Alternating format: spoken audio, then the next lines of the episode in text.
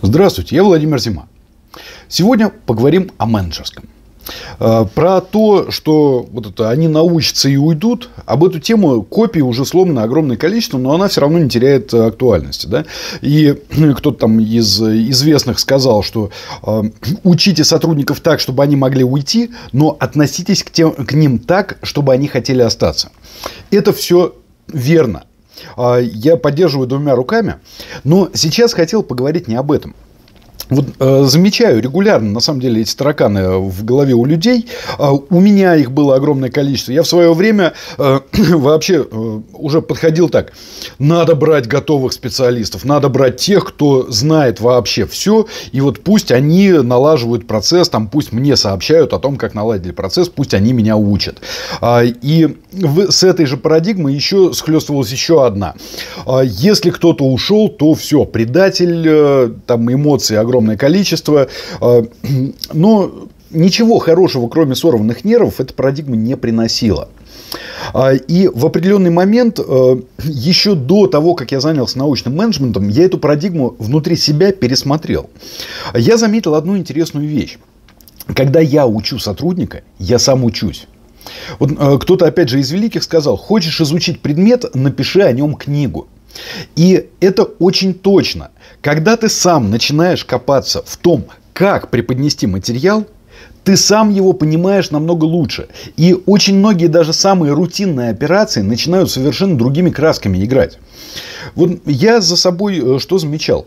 Если я какое-то время только преподаю, у меня появляется модель мышления преподавателя, и она мне очень сильно мешает в кабинете руководителя.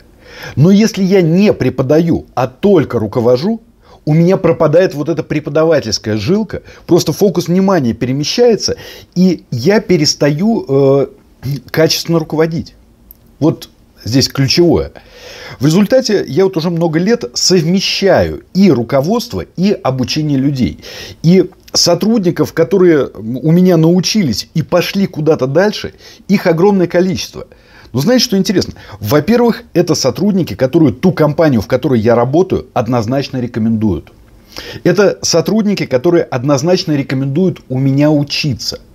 То есть я сразу зарабатываю множество очков и создаю, так, как это сейчас модно называть, да, HR-бренд компаниям, в которых работаю. И, кроме всего прочего, решаю еще свою бизнес-задачу, привлекаю людей на обучение за именно сарафанным радио. Вы же можете заметить, у меня рекламы почти нет, а группа всегда на все тренинги полные.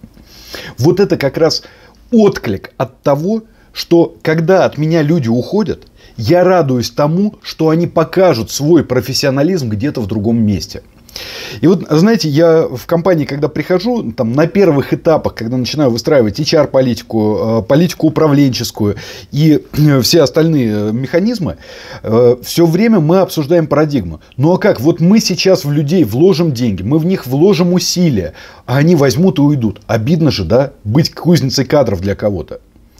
Но эту парадигму я всегда стараюсь изменить на другую. Я говорю, ребят, наша задача не удержать всех людей. Обстоятельства в жизни бывают разными. Бывают личностные конфликты, на которые мы никак с, управлен... там, с управленческой позиции не сможем повлиять. У нас задача другая. У нас задача сделать так, чтобы если от нас человек вышел на рынок, то его забрали в тот же день. И, соответственно, все усилия мы должны направить на то, чтобы готовить лучших специалистов. Когда эта парадигма вживается, по-настоящему вживается – руководители замечают интересный эффект. Во-первых, а, убираются вот эти шоры. А, есть такое, я не знаю, чего вы не знаете. Это так называемое проклятие знаний. Есть такое метакогнитивное искажение. Оно пропадает, потому что каждого человека руководитель начинает воспринимать не только как исполнителя, но и как ученика это и на отношениях очень сильно сказывается, да, когда э, если сотрудник в, в учебной такой парадигме работает с руководителем, то он не боится подойти к нему и задать вопросы. Это сказывается на системе внутренних отношений, потому что тогда какой-нибудь конфликт между подразделениями становится не чем-то жутким, а становится очередным учебным кейсом, который можно всем вместе разобрать и который, э, в процессе разбора которого можно чему-то новому научиться. Что касается специалистов, специальности, когда обучаешь сотрудника выполнять хоть бухгалтерские операции, хоть инженерные, а, какие угодно, там расчеты, а, переговоры вести, еще что-то, сам начинаешь делать это лучше. И кроме всего прочего, усиливается ответственность руководителя за то, что он сам делает. Вот знаете, до смешного. А, я же тоже человек, да, мне иногда хочется и прикрикнуть на сотрудника, иногда хочется что-нибудь эмоциональное ляпнуть или там задачу поставить коротко.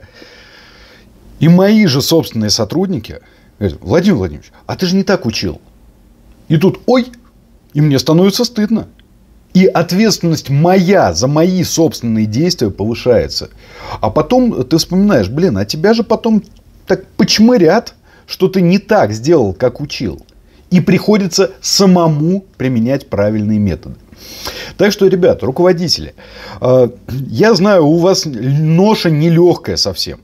Но вот этого таракана по поводу людей, которые от вас уходят наученными, выкиньте вы его из головы. Он вам нафиг не нужен.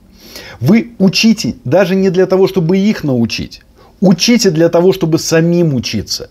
Для того, чтобы самим свои результаты улучшать. А там, глядишь, и людям с вами будет настолько нравиться работать, что они с вами будут оставаться подольше. Так что как-то так.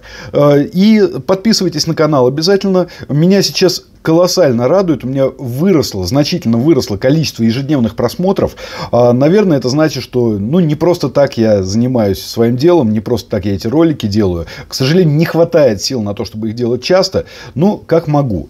А, ну, рекомендуйте канал, подписывайтесь сами а, и смотрите, ну и обязательно комментируйте. Вот, например, сегодняшний ролик, я думаю, есть чем прокомментировать. Расскажите про свой опыт. Пока.